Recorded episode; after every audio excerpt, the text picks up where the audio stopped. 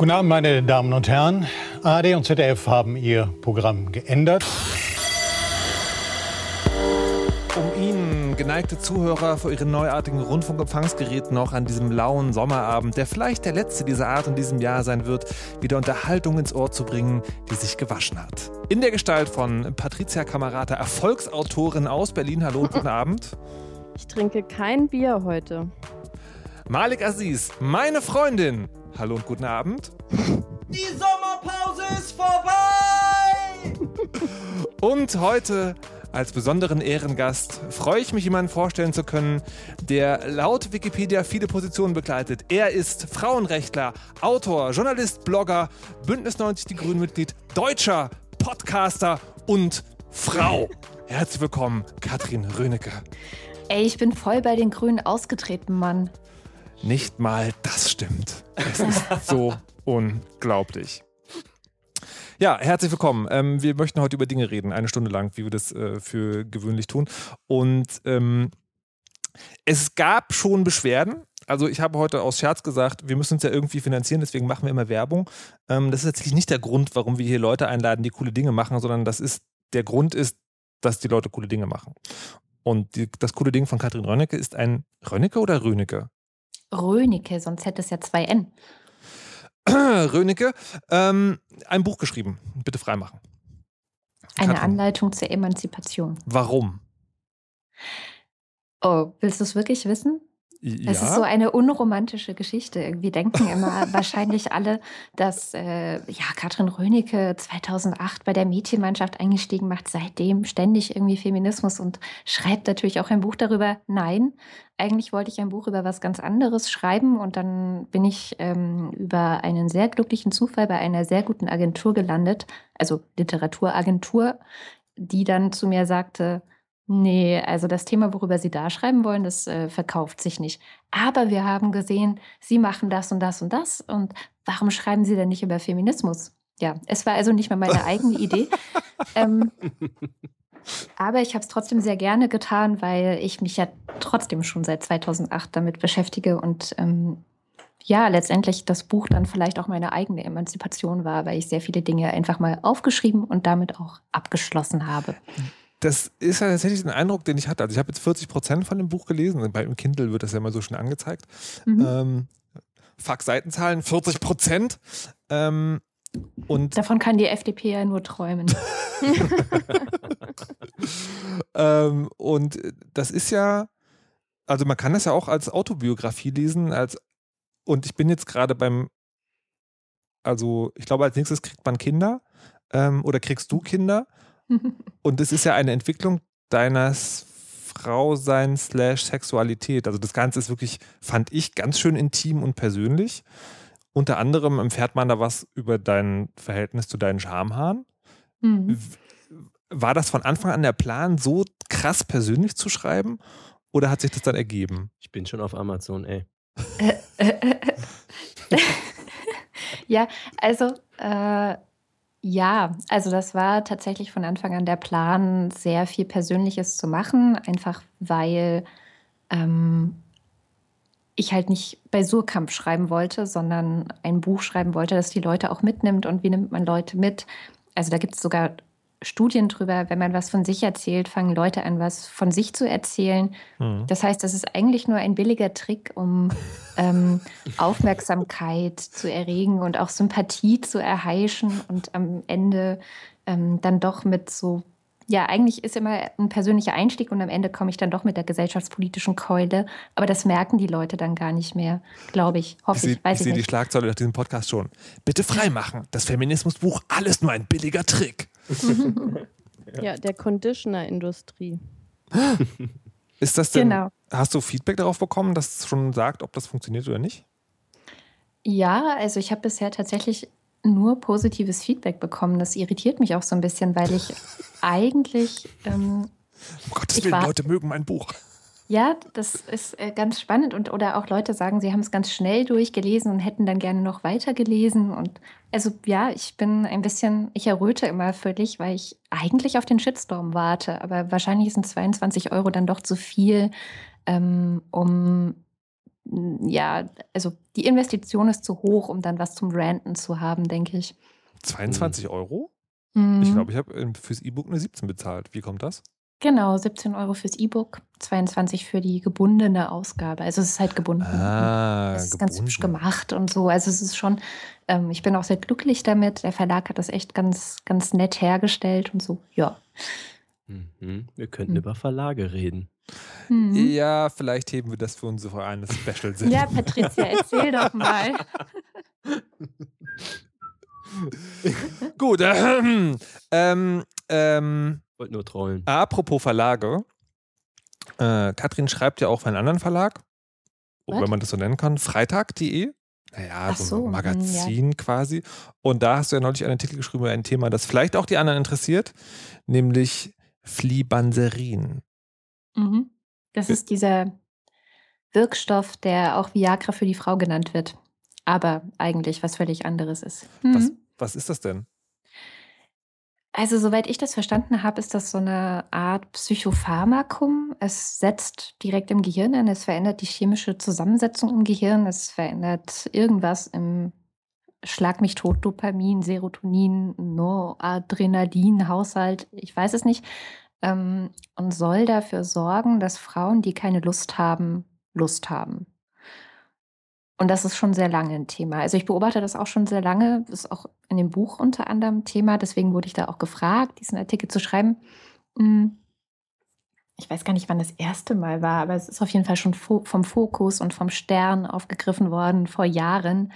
Ähm, man ist da schon sehr lange auf der Suche, denn anscheinend ist es ein großes gesellschaftliches Problem, dass die Frauen keine Lust haben und die Männer, äh, ja, da darben.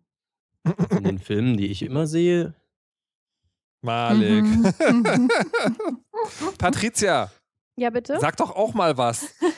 Ich, ich muss jetzt Äh, mal ein ich- bisschen Kompromat äh, an den Start bringen. Patricia hat nämlich Ja. vor der Sendung angekündigt, dass sie heute nichts sagen wird, weil sie Katrins Stimme vom Podcasten gewöhnt ist. Ja, und da höre ich so gerne zu. Und Aber- ich, äh, also ich kann, ich habe, wir beim Zuhören habe ich mich gefragt, ähm, äh, also von wegen Interesse an dem Thema, ähm, ob äh, das Ganze auch eigentlich gewünscht ist von den Frauen, die keine Lust haben. Also ich habe dazu noch nichts gelesen, aber Mhm. also ist das so aufgenommen worden wie, oh Gott, endlich gibt es da was, weil ich leide da eigentlich auch total drunter und jetzt kann ich das nehmen und alles wird anders.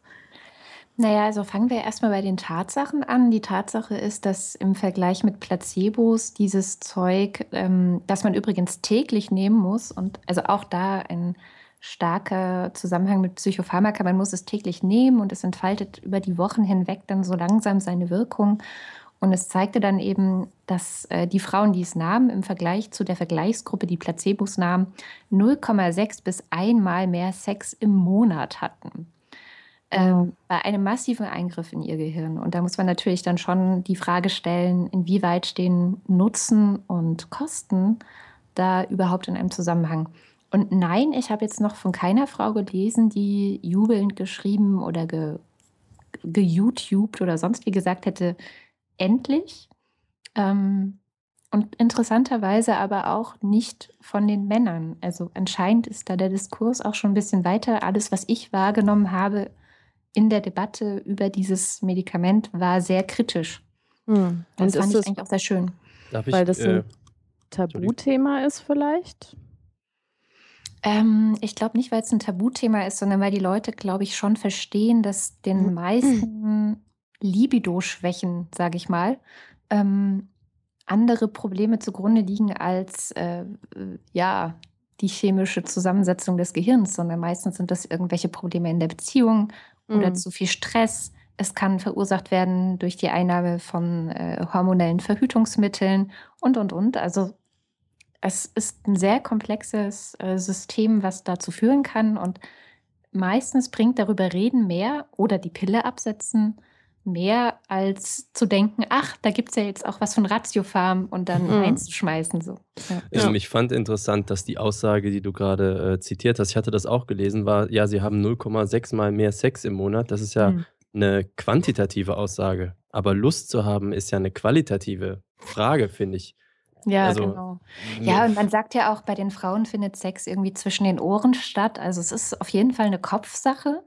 Und die ganze Herangehensweise, ich habe das in meinem Text dann auch verglichen mit ähm, Ritalin, was ja auch so sehr in Mode ist, das relativ schnell zu verschreiben. Und auch da ähm, sehe ich, dass die Zielgruppe, also die Gruppe von Menschen, die eigentlich angesprochen wird von der Pharmaindustrie oder wem auch immer, dieses Zeug zu konsumieren, ist eine andere als diejenigen, die es letztendlich nehmen. Hm. Also bei Ritalin sind es ja meistens irgendwie Eltern, Lehrer, irgendwelche Leute, die mit einem hyperaktiven Kind nicht klarkommen. Und bei Flibanserin sind es tatsächlich vor allem Männer, die ein Problem damit haben, dass ihre Frau nicht so oft will wie sie und wahrscheinlich keine Lust haben, über Beziehungsprobleme zu reden. Also so mal ähm, plakativ und provokativ äh, gesagt. Das, Äh, das, wird, das finde ich halt tatsächlich also auch einen spannenden Punkt, weil ich frage mich wirklich, ob man, ob es einen stören kann, wenn man keine Lust hat. Also, oder beziehungsweise ob es Ja, einen aus einem, einen aus einem, nee, warte, ob es einen aus einem anderen Grund stören kann, als die Außenwelt gibt einem irgendwie zu verstehen, du müsstest aber eigentlich. Mhm. Also sagen, ob es das Phänomen gibt, dass man selber keine Lust hat und dann von ganz alleine denkt, "Ah, jetzt hätte ich aber eigentlich gerne Lust.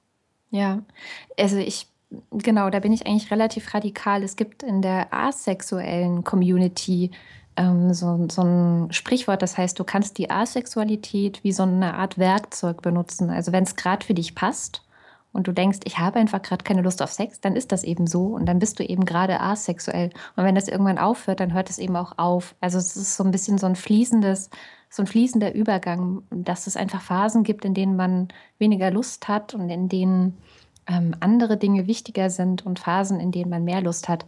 Andererseits sagen natürlich ganz viele Sexualwissenschaftler auch, dass gerade Frauen dazu neigen, aber Männer auch, ähm, bestimmte Konflikte, und das war das, was ich vorhin meinte, mit, es kann Stress auf der Arbeit sein, aber es kann ganz klassisch auch sein, dass es einen schwelenden Konflikt in der Beziehung gibt, ähm, darüber auszutragen, keine Lust mehr zu haben. Natürlich nicht bewusst, also es ist ein ganz unbewusster Vorgang, aber ich selbst kenne das auch. Also ich hatte, äh, ist auch in diesem Buch drin, dieser Typ, den ich in dem Buch Karl nenne, der sehr übergriffig und sehr arschlochig war, ähm, auf den hatte ich einfach irgendwann keine Lust mehr. Und dann hat er mit mir Schluss gemacht. Und ich glaube, wenn es damals dieses, diese Pillen gegeben hätte, wäre er auch damit angelaufen gekommen und hätte gesagt, so, hier, ähm, nimm mal, dann haben wir wieder mehr Spaß im Bett oder so. Hm. Also, Also, ich glaube, ja, ich glaube einfach, dass die Probleme ganz andere sind und dass es ein enormer Trugschluss ist, zu glauben und zu hoffen, dass man einfach nur eine Pille dagegen nehmen muss. Das ist so ein bisschen wie in Huxleys neuer Welt. So hier, ey, nimm Soma und dann bist du gut gelaunt und machst alles mit und alles ist super. Ja, ich würde mal äh, gerne Kadas Punkt unterstreichen aus meiner Familiengeschichte. Jetzt höre ich schon wieder von Julian, ne? ist irgendwie anekdotische Evidenz. äh, mein Vater ist äh, von Haus aus Gynäkologe und hat auch Mhm. irgendwie 25 Jahre gemacht und hat dann irgendwann, ich will mal sagen, umgeschult. Also hat ähm, sich der in, der, in seinem Fall positive Psychotherapie heißt das, also sich der Psychotherapie, sich dafür interessiert, dem zugewandt und dann eine Million Ausbildungen und sowas gemacht und macht jetzt, meine ich, nur noch das. Ähm, und auf die Frage, warum die dann ja irgendwie kommt, ist halt auch, weil er halt gemerkt hat, dass wenn dann, ähm, also er ist äh, Araber und die Patienten von ihm sind häufig dann auch, ähm, ja, Türkinnen oder, sage ich mal, aus dem, ähm, ja, muslimischen Umfeld stimmt noch nicht mal ganz, aber ich sag mal, ne, irgendwas Arabisches oder aus der Ecke. Und gerade da ist ähm, so in der Beziehung drüber reden, wie man da so zueinander steht, halt noch ganz viel weniger verbreitet als bei uns. Und ähm, ja, die Antwort auf die Frage ist halt, äh, weil ich einfach gemerkt habe, dass die Probleme, die die Leute anbringen, einfach 90 Prozent nicht gynäkologisch zu lösen sind. Mhm. Ne, hier, also der Mann kommt eben an, genau wie du es eben gesagt hast, so meine Frau hat keine Lust, da ist ja technisch was kaputt. Das ist so die Denke. Hm. Und äh, ja, dass der vielleicht einfach irgendwie blöd ist oder sich mal die Zähne putzen sollte, ist ja, ne, da müsste man ja drüber reden. Und ähm, deswegen kann ich Ja, nur, oder dass er äh, sich die Erkenntnis ist tatsächlich alt. Ja, oder dass er sich vielleicht doof anstellt und nicht so ganz weiß, wie soll er sie anfassen, was Ja. macht ihr wirklich Spaß. Und dann haben viele Frauen, also jetzt nicht nur arabische Frauen oder so, sondern viele Frauen auch hier ganz große Hemmungen darüber zu sprechen, darüber zu sprechen, was ihnen gefällt, was ihnen nicht gefällt vor allem. Also zu sagen, das, was du da machst, das ist irgendwie bisschen doof, könntest du nicht vielleicht lieber das und das machen, ist immer noch schwierig in vielen Beziehungen. Ja. Hm. Also ich nehme, dass die Gruppe sozusagen große Einigkeit darüber äh, herrschte, keinen Flibanserin zu nehmen. Ähm, mhm. Geht ja eh nicht. Also es ist jetzt nur in den USA ja, zugelassen. Aber, aber sozusagen in der theoretischen mhm. Diskussion. Wie ist es denn mit dem, es heißt ja Viagra für die Frau, was überhaupt nicht stimmt, wie wir auch schon erläutert haben, aber wie ist es denn damit? Befürwortet ihr das?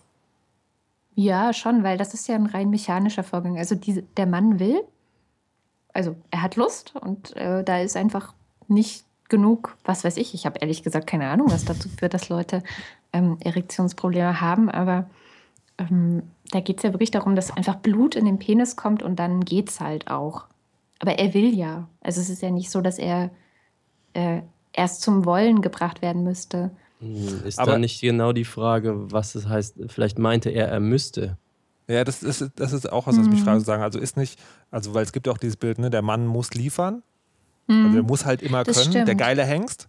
Mhm. Ähm, ob, ob, das, ob man dem dann nicht Vortrieb leistet. Also ich glaube auch, dass es für den Mann. Ähm, das ist ähm, eine sehr interessante äh, Debatte noch. Also es gibt dieses Flibanserin nämlich nicht nur für Frauen. Es ist tatsächlich für beide Geschlechter mhm. zugelassen, wird aber nur für Frauen diskutiert. Ja, gibt wahrscheinlich Und, noch eine blaue Packung für Männer. Mhm. Und die Sexualwissenschaftler sagen, dass im Grunde die Unlust bei Männern nicht sehr viel seltener ist als bei Frauen. Mhm. Also dass immer mehr Männer auch in die Praxen kommen und keine Lust haben, aber es wird eben nicht so thematisiert, weil das Tabu tatsächlich noch viel größer ist, als dass eine Frau keine Lust hat. Vielleicht also das ist noch ein sehr interessanter Punkt. Hm. Hm. Ja, Patricia, sagt doch auch mal was. Ich höre doch so gerne zu. Mensch. außerdem, außerdem als katholische Halbsizilianerin kann ich natürlich nicht über Sex sprechen. Da kann ich bestenfalls zuhören. Entschuldigung, wir hatten hier schon einen Araber, der über Sex gesprochen hat. Aber vielleicht wird der. Aber das ist ja ganz was anderes. Entschuldigung. Aha. Am Ende, ja, da werden noch so Sachen, so Wörter gesagt wie Penis oder so. Und dann werde ich ganz rot und dann. Das kann man nicht sehen im Podcast. Ja, habe ich ja, hab ich ja schon super. gesagt. Siehst du? Das ist voll peinlich. Ich dachte, du hörst zu. hm. Tja, hm. ja, also es ist sehr komplex. Und ich bin der Meinung, dass die Art und Weise, wie darüber gesprochen und geschrieben wurde, also wie gesagt, ich war sehr positiv überrascht, dass sehr kritisch in den Medien darüber berichtet wurde, sehr ausgewogen auch. Ähm, ich bin da, ja, also ich glaube, dass es, wie es in der Vergangenheit die Debatte geführt wurde, auch sehr viel über die Geschlechterbeziehungen in der Gesellschaft sagt. Und anscheinend sind wir da auch schon einen kleinen Schritt weiter, was mich sehr freut. Juhu! Mhm. Ähm, letzte Frage zu dir als quasi äh, Gast, Gast, Gästin-Einführung, wenn man dich googelt. Mhm. Dann steht ja rechts am Rand, wird immer so gesagt, also wer nach dieser Person gegoogelt hat, hat auch nach dieser Person gegoogelt. Und da steht bei dir Noah So. Das ist eine Autorin, die hat äh, Deutschland Schwarz-Weiß geschrieben mhm. ähm, ein Buch über Rassismus, das mich damals ziemlich aufgeregt hat. Ähm, wieso wirst du mit der in, äh, in, in Verbindung gebracht? Darf ich, bevor ich die Frage beantworte, eine Gegenfrage stellen? Ja. Was hat dich denn aufgeregt? Äh, der Tonfall des Buches. Mhm. Also, genau. Also, also, pass auf, okay. pass auf. Ich habe äh, hab das Buch auch gelesen, sehr ja. interessiert und auch sehr, ich habe sehr viel daraus mitgenommen, sehr viel gelernt. Ich fand es unterm Strich insgesamt ein sehr wichtiges und sehr gutes Buch. Mhm. Aber genau was du sagst, ich finde es nicht gut, wenn Leute, die eigentlich so einen Aufklärungsauftrag vertreten, und das behauptet sie auch am Anfang des Buches, also sie sagt zum Beispiel, ich benutze das generische Maskulinum, weil ähm, sich herausgestellt hat, dass Leute allergisch darauf reagieren, wenn man gendert, Unterstrich benutzt oder Binnen-I oder sonst was. Aber ich möchte ja hier gerne aufklären und ich möchte, dass ihr das lest, also benutze ich das generische Maskulinum und so weiter. Und dann ähm, fand ich es sehr verstörend, wie sie im Grunde im Laufe des Buches immer wieder unterstellt, dass sowieso alle weißen Menschen Rassisten sind und gar nicht anders können und so. Also genau dieser Ton und diese, ja, ich, ich habe es dann genannt, ähm, wenn man etwas vermitteln will. Ähm, ich bin halt länger aushol, also noch eine Klammer eröffne. Ich bin selber ähm, Erziehungswissenschaftlerin, also sehr pädagogisch orientiert. Mir geht es darum, den Leuten Dinge zu erklären und zu vermitteln und dass die was mitnehmen. Klammer zu. Ähm, die Finnen sagen über ihre Schule, du sollst deine Schüler nicht beschämen. Und ich hatte dann im Freitag eine Rezension zu ihrem Buch, also auch im Freitag, Mhm. mit dem Titel Du sollst deine Leser nicht beschämen. Mhm. weil ich genau das eben als sehr störend empfand und auch als unnötig. Also ich glaube, man hätte das auch anders schreiben können, so dass es eben nicht so vom Ton her eben nicht so beschämend wirkt. Ich finde, beschämend ist auch das beste Wort dafür. Und ja, daraufhin entspann sich eine sehr, sehr lange Debatte, die äh, mir mehrere Jahre nachhing.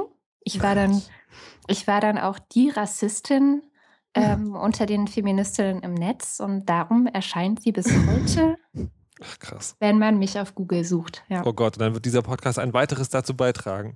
Hm, ja. Nein! Es ähm, ist tatsächlich auch, also in dem Buch, weil, du, weil wir auch von dem Buch sprachen und dass da so viel Persönliches drin ist, ähm, ich habe da nur Geschichten drin, mit denen ich abgeschlossen habe. Okay. Also es gibt noch Geschichten, die sind nicht abgeschlossen, die sind da aus gutem Grunde nicht drin. Und tatsächlich, jetzt wo ich so darüber rede, ist für mich diese Noah So-Geschichte abgeschlossen. Von daher ist alles in Ordnung. Ein Glück. Wenn ich ähm, Malik Aziz google, finde ich nur schwarze Leute. Siehst du? Ja, aber ich, wo ist dieses, äh, wer das suchte, suchte auch Person X? das war Google, aber Google. Lock ich das Google- weg? Hm. Vielleicht, I don't know. Okay, egal. Mhm. Patricia, Ja, bitte. du musst jetzt aber auch mal was sagen. Mhm. Erzähl doch mal über das Telefonieren. Erzähl doch mal übers Telefonieren.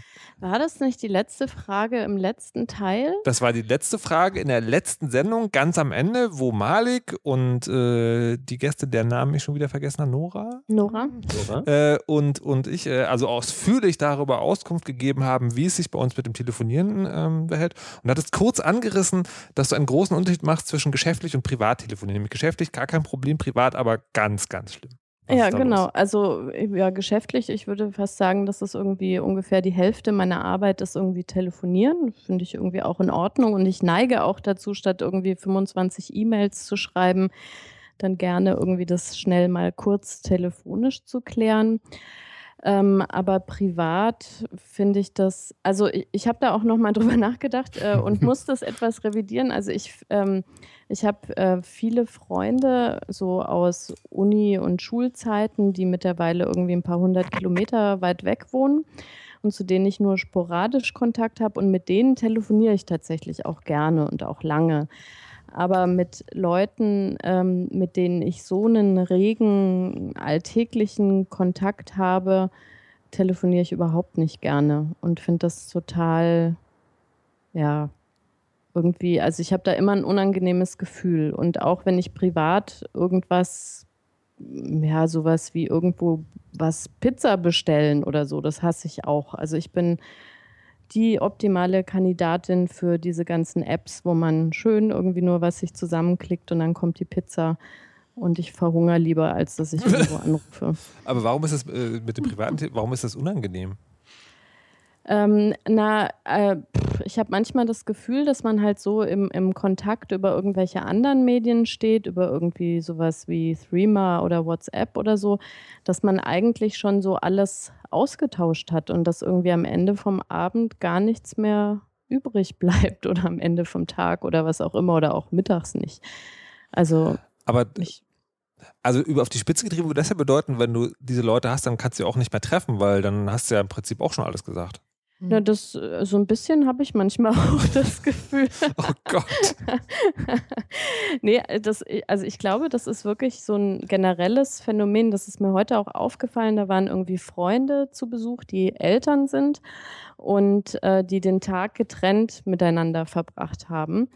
Äh, getrennt miteinander, getrennt voneinander verbracht haben.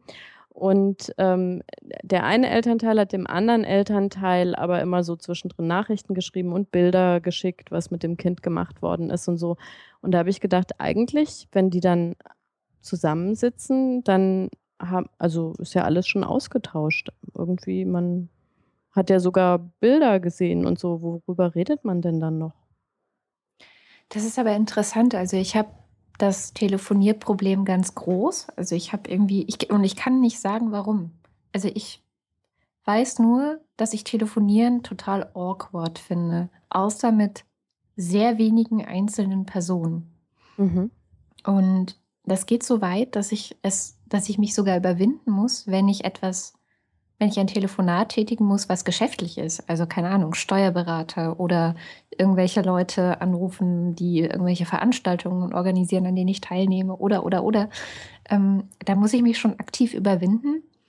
Ähm, und ich weiß nicht, woran es liegt. Ich weiß aber, dass das mehrere Menschen betrifft. Also es gibt nicht nur mich, Mhm. sondern wir sind, wir sind viele. Wir haben ein Problem mit dem Telefonieren und wir wissen aber alle nicht so genau warum. Also das, äh, das gab auch mal einen schönen Comic, ich weiß gar nicht mehr, ob ich den raus, wieder rausfinde. Der lief über Twitter vor hm, anderthalb Jahren oder so, wo jemand das genau aufgeschrieben hat. So, ja, ähm, dann, äh, dann ruf doch einfach mal da und da an und dann kannst du dein Problem klären. Und dann sieht man so diese Person, wie sie vor dem Telefon steht und so total beklemmt wirkt. Und genauso fühle ich mich auch. Und ich zögere etliche Telefonate total ewig raus und muss mich wirklich immer selber treten in bestimmten Situationen so, hey, jetzt ruf einfach an, das geht viel schneller, unkomplizierter, direkter. Du hast viel größere Chancen, dein Anliegen zu klären, als wenn du jetzt eine Mail schreibst oder eine Nachricht oder so. Und die interessante Frage ist ja immer, ob sich das im Laufe des Lebens geändert hat, weil ich hatten wir das im letzten Podcast, dass da diese Studie gibt über die Art des Telefonierens irgendwie, dass die sich geändert hat und dass diese Art des Telefonierens quasi als Resultat hat, dass man so disconnected sich fühlt. Also hast du als Jugendliche gerne telefoniert oder Auch schon nicht. immer nicht? Also eine meiner Theorien ist, aber das kann auch nicht sein, weil das, das ist zu speziell. Wir hatten halt in den ersten sieben Lebensjahren meines Lebens kein Telefon. Also in der DDR, ich bin in der DDR geboren, hatten die wenigsten Leute Telefon. Telefon war sowas für die Privilegierten. Und ich, ja, vielleicht verknüpfe ich unbewusst Telefon mit äh, komischen Dingen, die im Westen passiert sind. Aber ich kann es mir eigentlich nicht vorstellen, weil es betrifft tatsächlich zu viele andere Menschen, die mit der DDR gar nichts am Hut haben. Mhm. Also ich weiß es nicht. Es ist, es ist auch für mich kein Problem, jetzt mit euch hier über Skype zu quatschen. Das ist für mich sogar total nett. Ich mag das total gerne. Mm. Ja, keine Ahnung. Ganz Ich wollte komisch. Wenn gerade du- fragen, wenn was ist dann der Unterschied zwischen Ja. Skype, Podcast und so äh, und Telefon? Ja, gute Frage. Keine Naja, Ahnung. Also, also wie gesagt, also- ich, ich kann es rational, ich versuche schon. Ne, emotional. Also Also, das- wäre, wäre ein Telefon mit Kopfhöreranschluss, würde das dein Problem lösen, weil ja, aber es dann warte mal, Stereo also das, was, das, so. wir, das wir, was, Nee, was wir jetzt gerade machen, ist ja, ist ja eine Sendung. Das ist schon nochmal was anderes. Also das Das habe ich immer wieder festgestellt. Also Das egal, stimmt. und das ist tatsächlich egal, ob jemand zuhört oder nicht, aber wenn man etwas aufnimmt, also sozusagen für die Veröffentlichkeit, für die Veröffentlichung, dann ist es immer nochmal was anderes, als wenn man privat redet. Ja, also ich, ich beginne äh, zu versuchen, die, ähm, dieses, dieses Verhalten über die Ausnahmen zu analysieren. Also es gibt bestimmte Ausnahmen von Menschen, mit denen ich ganz gerne telefoniere, deren Anrufe ich auch sofort annehme. Die meisten nehme ich nicht sofort an, Mhm. zugebe. Ähm, und ich versuche herauszufinden, was es ist, dass ich mit diesen Menschen gerne telefoniere. Ähm, Vertrauensverhältnis? ja, absolut. Also das absolut. Und ja, dummerweise ähm, fallen halt anscheinend sehr viele Leute nicht in den Bereich Vertrauen.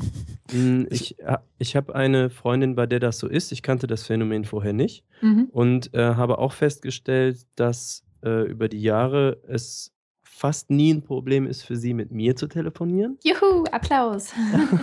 Das ich ehrt dich wirklich. Ja, Also genau. das ist- das ist dann ein Kompliment. Mhm. Ähm, und dass je kritischer oder emotional aufgewühlter sie ist, also sag ich mal, äh, irgendein Amt baut Scheiße und jetzt muss man sich gegen die wehren und Mhm. so, dann fühlt man sich denen jetzt nicht gewachsen. Und also so ein Mhm. Kontext macht es dann ganz besonders schwer. Deswegen, ähm, weil ich gerade so Vertrauen äh, reingeworfen habe, vielleicht geht es auch darum, bei manchen Leuten, denen würde man generell zwar vielleicht vertrauen, aber es gibt ja die Freunde, da fühlt man sich, da kann man sein, wie man ist. Mhm. Das sind ja immer noch mal Absolut. ganz besondere. Und vielleicht ist es dieser Moment, Ja. dieses natürlich sein Absolut. dürfen, nicht bewertet werden, sowas. Mhm. Ja, weil ich auch, ich bin auch zum Beispiel überhaupt gar nicht schlagfertig und ich habe so das Gefühl, am Telefon muss man immer schlagfertig sein, weil man telefoniert ja nur eine begrenzte Zeit miteinander. Ein Telefonat von 20 Minuten ist ja schon irgendwie ziemlich lang und ziemlich nervig und das möchte man ja nicht. Das heißt, man muss voll auf den Punkt sein. Ui. Liebe Zuhörer, wenn ihr das Geräusch hört, dieses Mal muss ich es wieder drin lassen, das ist der Halbstundengong von der Weisheit. Okay. Und er passt, nicht selten, er, passt, er passt selten so gut wie heute. Das ist ja großartig. Ich, ich finde es äh, ich find's echt ein, sel ein seltsames Gefühl, dass, ähm, dass man denkt, äh, man muss da schlagfertig sein. Aber Doch, total. Deswegen habe ich auch angefangen, mir vor Telefonaten, vor denen ich Angst habe, Dinge aufzuschreiben. Also ich, mir, ich schreibe mir teilweise wortwörtlich auf, was ich sagen werde. Das, das hilft mir total. Also das klingt total creepy, ich weiß, aber es hilft mir total. Das hat irgendwie mit diesem Zutrauen in die eigene Spontanität oder ich Ja. weiß nicht, schlagfertig ist ja sowas, da geht es ja um einen Schlagabtausch. Aber viele Telefonate sollten ja eigentlich kein Schlagabtausch sein, sondern Informationsaustausch oder sowas in der Richtung. Ja, vielleicht empfinde ich Telefonate einfach als Krieg. Das kann schon sein, ja. Oh. Oder als zumindest als Telefonate die als Möglichkeit. Ja. ähm, ich habe Ja, ich hab übrigens noch äh, von wegen, äh, also Priorisierung, Mail, Telefon einen interessanten Effekt gehabt heute. Ich habe gestern oder vorgestern eine Mail an jemand geschrieben. Ähm, und die war sozusagen so semi-dringend. Also ich wollte heute schon unbedingt die Antwort haben, habe ihn heute angerufen. Und dann ist was total Seltsames passiert. Er hat gesagt, ich weiß, dass du mir eine Mail geschrieben hast. Bleib mal bitte kurz dran, ich lese mir die durch. und selbst, also ich kann es jetzt auch einfach erzählen, sagen, nee, nee, nee, ich will es jetzt lesen. Willkommen in der Moderne. Das ist schon, das fand ich schon so extrem. Das Passiert mir total oft. Ja? Also ich habe auch schon aufgegeben, dann zu sagen, na, wir können es ja kurz besprechen, weil die Leute wollen dann die Mail trotzdem lesen. Das ist ja auch ein, also falls da hier jemand von den Hörern ähm, ein- eine Antwort drauf hat, warum man das macht, bitte in die Kommentare. Also generell sind es heute alles sehr kommentarfreudig. Ich würde auch gerne wissen, ob ihr Flibanserin nehmen würdet oder nicht. Oder nehmt. Oder nehmt. Vielleicht sogar, weil ihr aus Amerika kommt und die Weisheit hört. Nora! No, nein. Malik. Ja. Hier steht in unserer nicht vorhandenen Sendungsvorbereitungsliste BB Tombstone X Reminder. Genau, das geht Was ganz heißt schnell. das? Pass auf, BB ist äh, quasi das einzige Spiel, was ich spiele auf dem Ach iOS-Dings Gott. da. Du bist doch der Gamer, jetzt sei, ja, bisschen Gnade. Also, Jetzt Boom finde ich Beach. das toll. ganz simpel, Boom Beach. Da haben wir so eine Gruppe, die heißt Tombstone X. Und da fehlen nein, uns nein, drei, vier nein, Spieler. nein, Malik, nein. Oh, Für eine der schlimmsten Spielprinzipien, die vom Teufel kommen und die Ja. dazu beigetragen haben, eine ganze Kultur kaputt zu machen, möchte ich nicht, dass in diesem Podcast Werbung gemacht wird. Worum geht's denn jetzt schon wieder? Wovon um Boom redet Beach. ihr überhaupt? Na, es, gibt, es, gibt so eine, es gibt so eine Art von Spielen ähm, auf, also auf Smartphones, die vor allen Dingen daraus bestehen, dass du Dinge anklickst Mhm. und dann wartest, dass die fertig werden Mhm. und dann die nochmal anklickst und so weiter und so fort. Und je größer, desto länger musst du warten. Und die, du kannst es alle alles, löschen. du kannst es alle alles löschen. beschleunigen, indem du Geld investierst.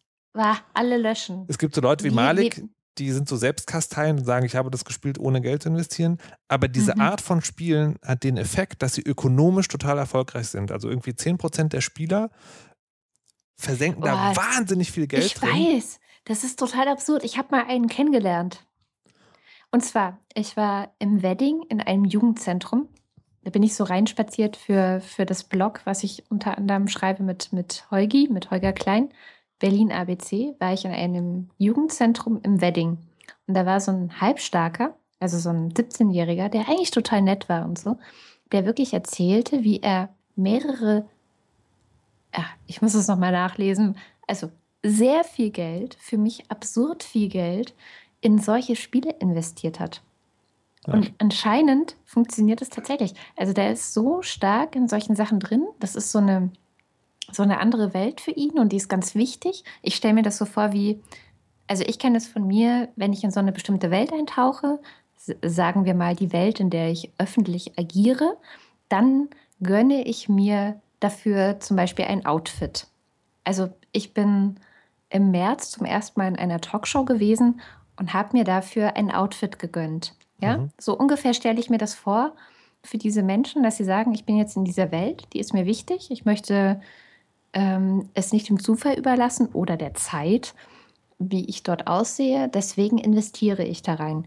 Aber ich finde es so absurd. Also ich finde es wirklich so absurd. Und der war nicht dumm oder der war auch nicht irgendwie, ähm, also der, der entsprach keinem Klischee. Das war ein junger Mensch, mit dem ich mich total gut unterhalten konnte, der auch aus einer gut bürgerlichen Familie kam. Also sein Vater ist irgendwie Journalist und arbeitet für verschiedene Medien, also ganz ähnlich wie ich. Also allein deswegen war schon so eine Verbindung da. Und trotzdem hat er das als völlig normal angesehen, da Hunderte von Euro drin zu versenken. Aber Leute geben unendlich viel Geld für beliebigsten Scheiß aus. Ich sag mal Frauenschuhe. Aber das ist so, also warum braucht man Ja. 300 Paar Schuhe?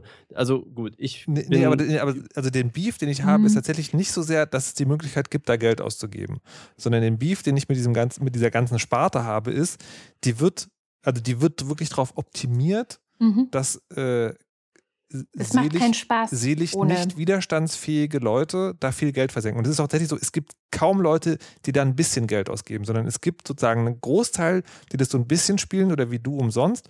Und dann gibt es diese wie 10 Prozent, die nennt man Walfische, die halt wirklich ganz, ganz, ganz viel Geld, also ungesund viel Geld Ja. da rein versenken. ist es und nicht das- bei allem und, so? Nee, das ist nicht bei allem so. Nee, das ist nicht bei Und einem das- so. Das hat für mich sehr viel und damit das zu tun, funktioniert, wie auch. ich, ich möchte es kurz noch zu Ende erzählen. Ja. Und das funktioniert nur, wenn du Game Design nimmst und es kaputt machst.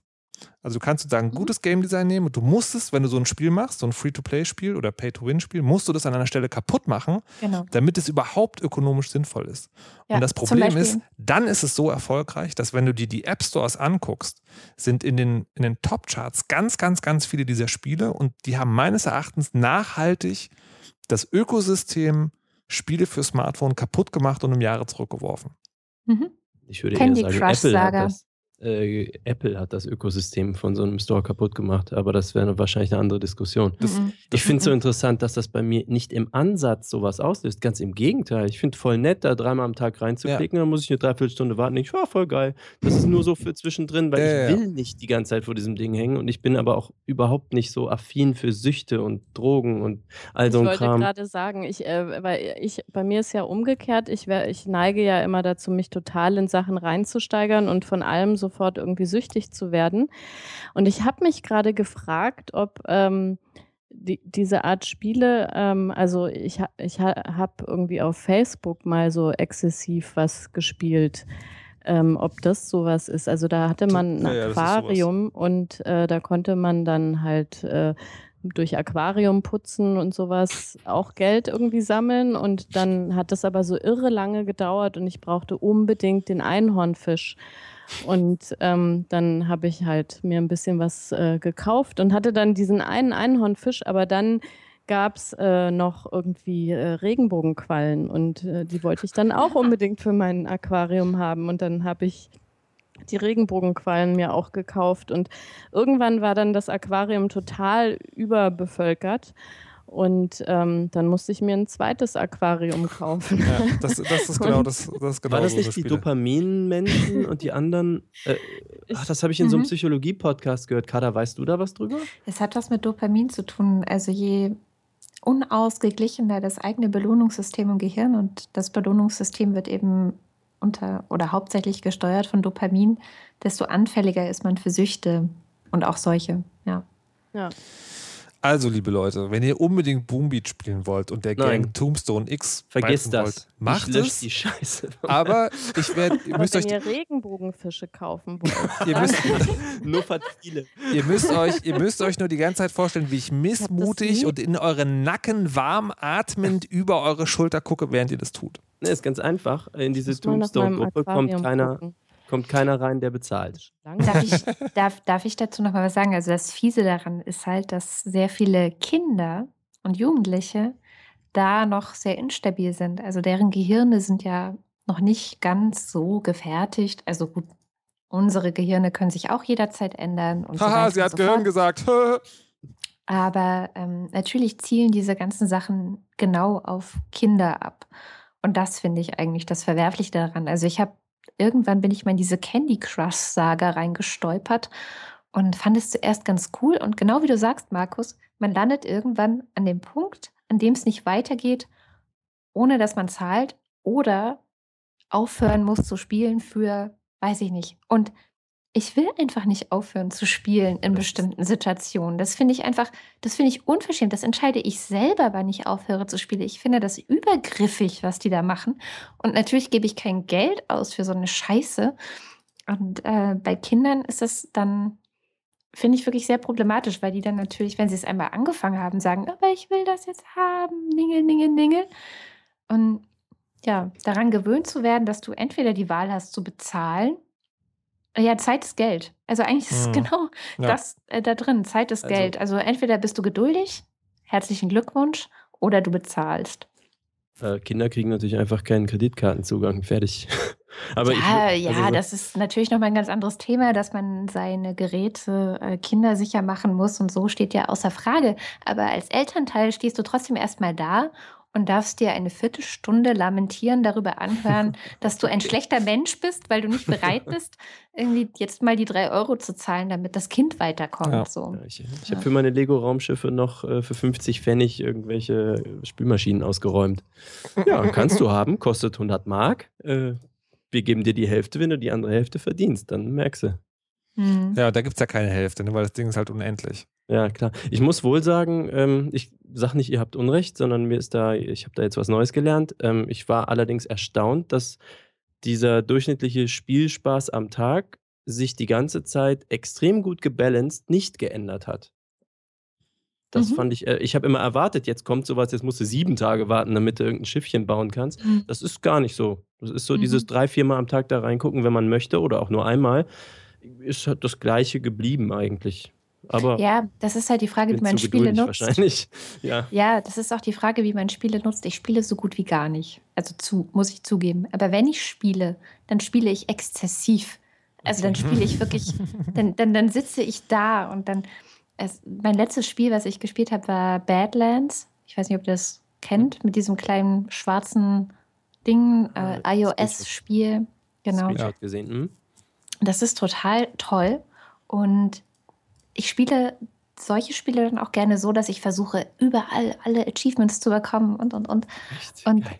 und das ist, wenn ich, wenn ich das mache und wenn ich mich so da reinfilme, dann will ich das auch ungestört tun. Dann, dann will ich wirklich, dann, dann, dann ist das für mich so ein Ventil gerade. Dann brauche ich das auch gerade. Und dann unterbrochen zu werden, empfinde ich als ganz, ganz, ganz böse. Das geht gar nicht.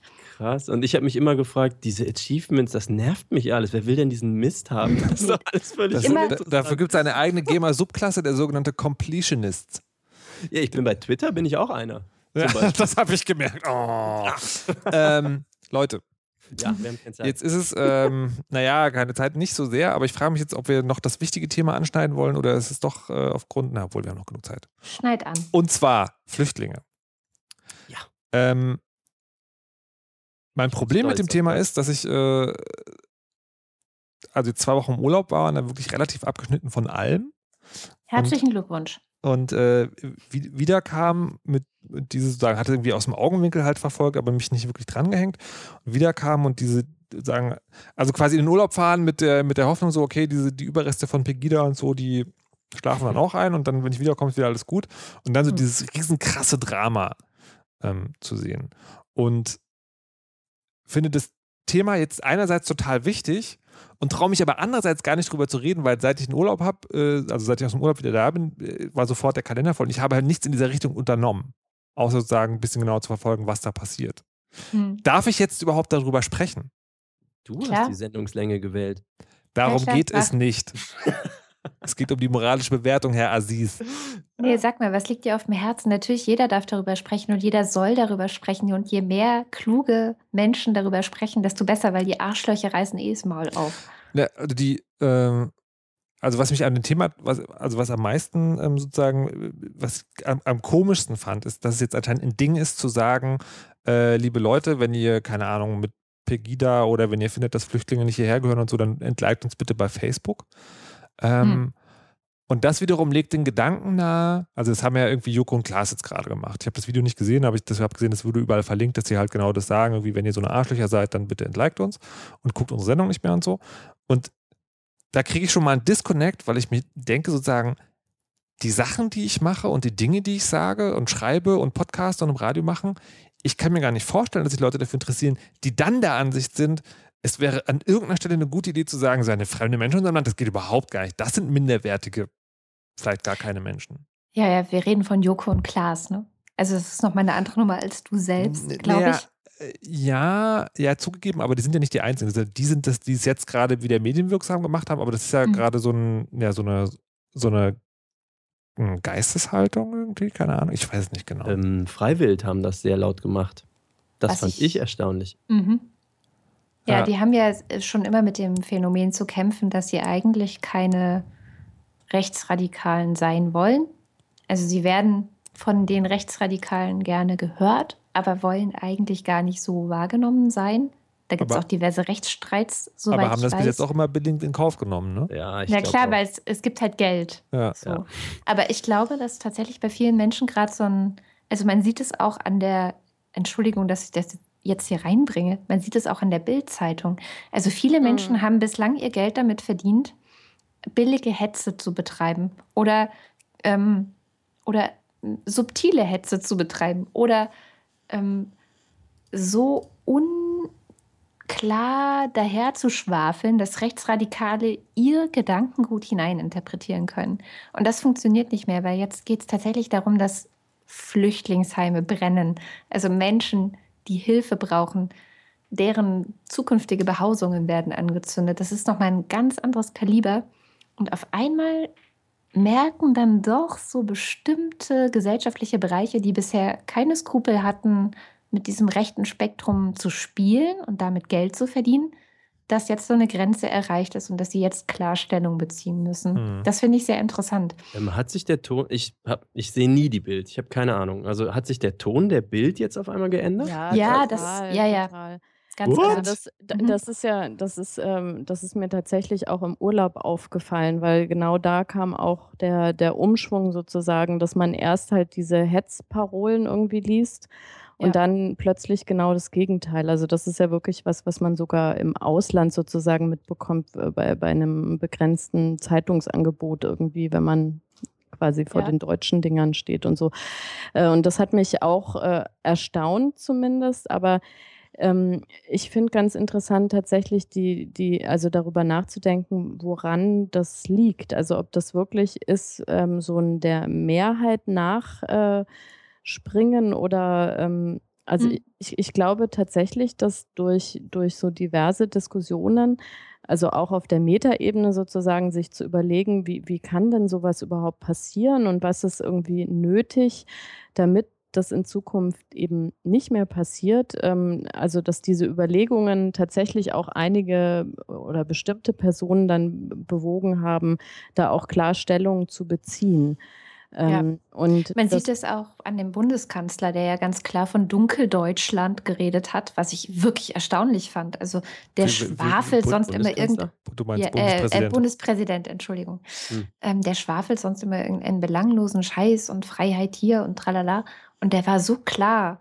Und selbst Angela Merkel hat zwar ein unglaublich schlechtes Timing in dieser ganzen Sache, aber auch sie hat irgendwann begriffen, dass das Ganze Grenzen überschreitet gerade. Also das Ganze läuft aus dem Ruder und jeder Einzelne, jeder Einzelne ist gerade gefragt zu sagen, hey, nee, so nicht.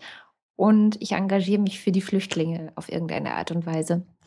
Ja, und, das, und, und ich glaube, das Interessante sind aber wirklich auch die psychologischen Effekte, also wirklich so Sachen wie Wortwahl, ähm, wie dieses, dass namenhafte Personen sich positionieren ganz eindeutig und so Til weiter. Also Schweiger. solche, Ja, genau. ja, aber das, das glaube ich, das, das sind wirklich Effekte und die Menschen haben das sozusagen gemerkt, dass es eben nicht einfach dann so im Sand wieder versickert, sondern dass sowas eben Wellen schlägt und auch andere wiederum ermutigt, ähm, ähm, dazu Stellung zu beziehen oder halt auch wirklich aktiv zu werden. Und natürlich ähm, entsteht dann auch so ein positiver Druck. Also wenn ich rechts und links irgendwie sehe, alle tun was, dann kann man sich halt nicht mehr ausruhen und sagen, ja, das ist alles schon sehr bedauerlich, aber kann man ja jetzt auch nichts machen, sondern äh, wenn quasi die ganze Nachbarschaft irgendwie aktiv ist, dann macht man Mhm. da natürlich auch mit, ja. Und das ist halt, ähm, ja, positiv bestärkend. Ich habe heute gepostet auf Facebook, äh, das erste Mal, äh, jetzt äh, bin ich stolz auf Deutschland oder so. Ich glaube, das erste Mal in meinem Leben hatte ich das Gefühl, stolz auf ein, mein Land zu sein, weil ich bin ja sonst äh, gar nicht so, dieses typische deutsche Patriotismusproblem habe ich absolut. Und auch kein Problem mit diesem Problem. Nur da war ein Bericht vom. Ich komme jetzt nicht mehr ganz mit, Entschuldigung. Also dieses, dass wir nicht Patrioten sein können, weil äh, der Faschismuskram uns im Hinterkopf hängt und wir denken, du kannst nicht stolz auf was sein, wo du einfach nur reingeboren wurdest, was nicht deine eigene Leistung ist. Mhm. Finde ich halt auch so. Ja. Ähm, aber okay. heute hatte ich ein Stolzgefühl und das fand ich erstaunlich. Das habe ich deswegen auch gepostet. Da habe ich einen Bericht verlinkt vom Bayerischen Rundfunk, und da ging es darum, wie die Münchner die Flüchtlinge, die ja gerade massenhaft auch aus, also ich sage massenhaft aus Ungarn, unerwartet massenhaft aus Ungarn äh, reinkommen, weil die ja dort einfach durchgelassen wurden, zugweise sozusagen.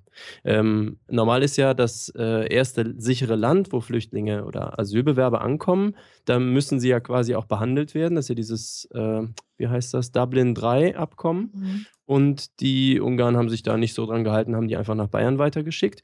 Und ähm, wie die Münchner aber damit umgegangen sind, ich meine, die Menschen in, äh, in München, das fand ich halt ganz beeindruckend. Ähm, freundliche Polizisten, Unmengen an Leuten, die halt zum Bahnhof sind und natürlich, wie man es jetzt auch aus Berlin oder so gesehen hat, äh, die Wasser gebracht haben und noch viel, viel mehr Sachen.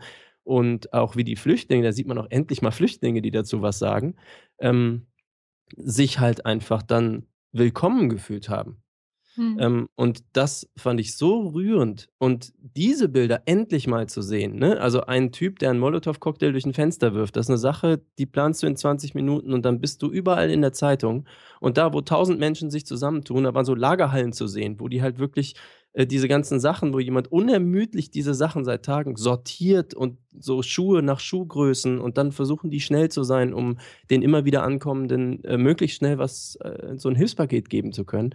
Also so richtige tolle menschliche Leistung, die finde ich halt extrem rührend. Und das mhm. fand ich halt ein Ausdruck von einem Sozialgebilde und das hat mich stolz gemacht.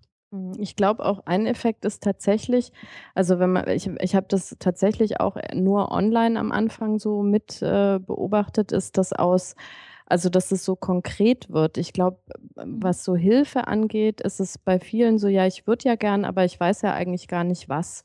Und wenn man dann versucht hat, also mir ging das immer so ähm, mit äh, Kinderkleidung beispielsweise. Also das hat man ja zuhauf, die Kinder wachsen da irgendwie raus und dann denkt man, das ganze schöne Zeug irgendwie, warum, ich möchte das irgendwie spenden, ja.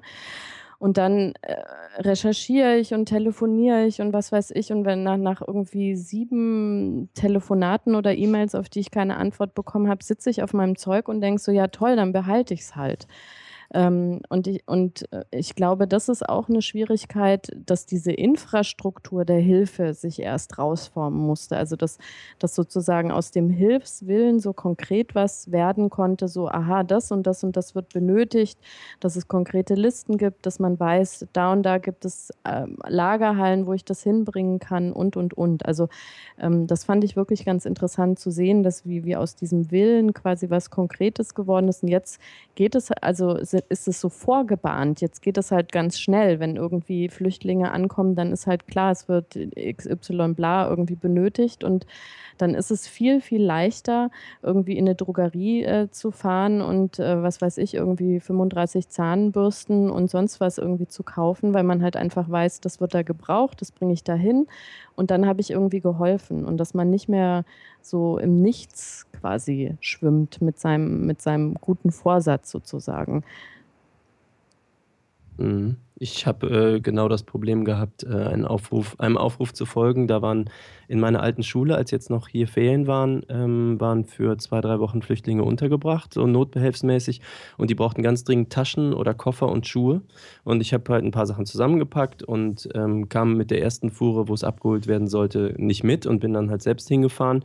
Und als ich ankam, waren die genau gerade weg. Und dann sagte mir aber jemand, der auch gerade, äh, der da war, wir hatten so viele Taschen und Schuhe, mhm. dass wir einfach jetzt tagelang nicht mehr wissen, was wir damit tun sollen. Krass. Also ich meine, aber das ist doch die schönste Botschaft, zumindest die ich irgendwie, also das ist halt auch nicht ja. irgend so ein Scheiß. Da haben halt Leute gutes Zeug zusammengepackt. Ähm, mhm. so, und dementsprechend, ähm, ja, es gibt diese Hilfe. Wie war es in, in Berlin? Habt ihr da auch, äh, ja, ich bekomme diese schwierige irgendwie schlafen doch da immer noch alle draußen oder wie ist das da? Nee, so schlimm ist es tatsächlich nicht mehr. Also es gibt auch hier, der Staat versagt, aber die Privatpersonen, die ehrenamtlichen Organisationen, also Moabit hilft, Kreuzberg hilft und mhm. so weiter, die stellen Unglaubliches auf die Beine. Also die packen wirklich Lagerhallen voll mit Zeug, das sie einsammeln von Leuten, die spenden wollen. Es gibt im Internet Google Docs, die genau sagen, wir brauchen noch das und das und das. Da kann man nachgucken. Ähm, das funktioniert erstaunlich gut. Ich finde es auch wahnsinnig beeindruckend. Also Mareike Kaiser, die ist ähm, auch eine Bloggerin, bloggt eigentlich meistens über ihre Kinder und eins der Kinder ist auch behindert und braucht ständig irgendwie ähm, Krankenhausaufenthalte und so weiter.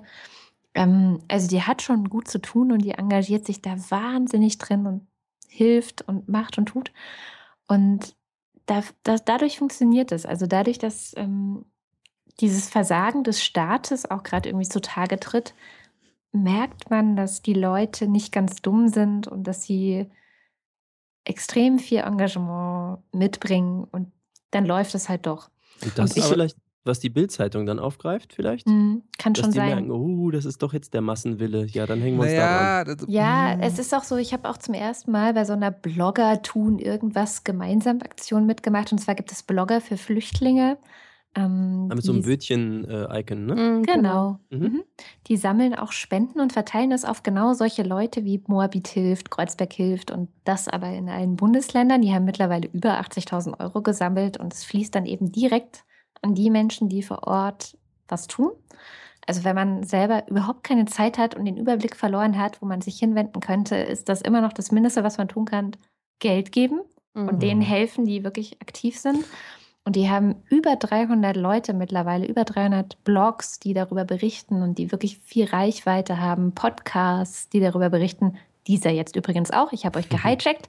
Yes. Ähm, also das funktioniert super gut und auch da tut sich ganz viel. Und da kann ja auch jeder mitmachen. Also auch wenn man zu Hause sitzt und gerade irgendwie gesundheitliche Probleme hat und nicht raus kann und kein Geld hat, kann man da vielleicht seine Reichweite nutzen und Ich- sagen, ich hey finde hier, halt- guck mal, Aktion. Ich finde das Frustrierende daran, dass es wirklich so sagen, dass es an einem Punkt, dass es kommt, es ist alles toll und es kommt aber an einem Punkt, wo halt so zwei Sachen zutage treten, nämlich Deutschland ist ganz schön braun im Kopf. Nein.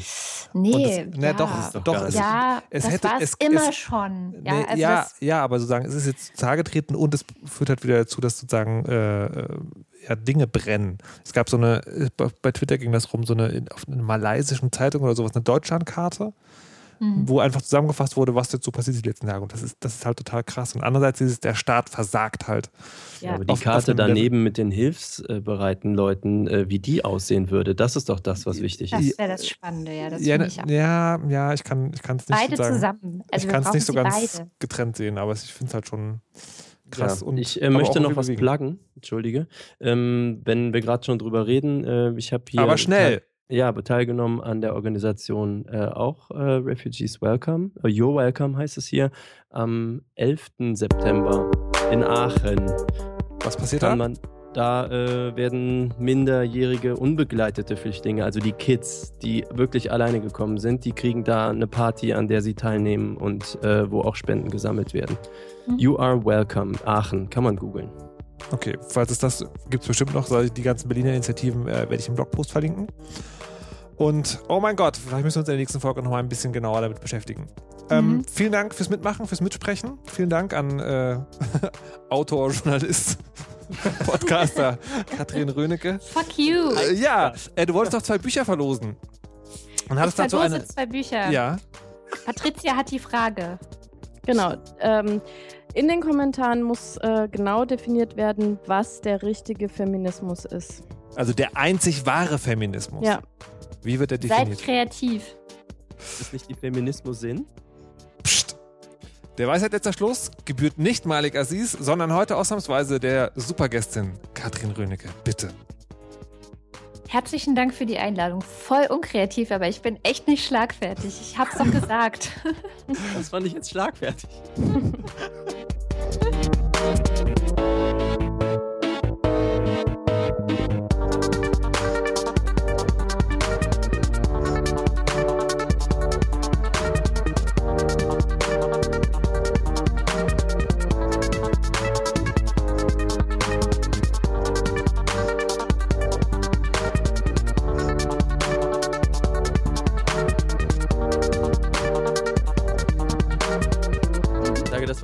sage ich könnte mit euch stundenlang weitermachen. Oh. Ich liebe euch auch.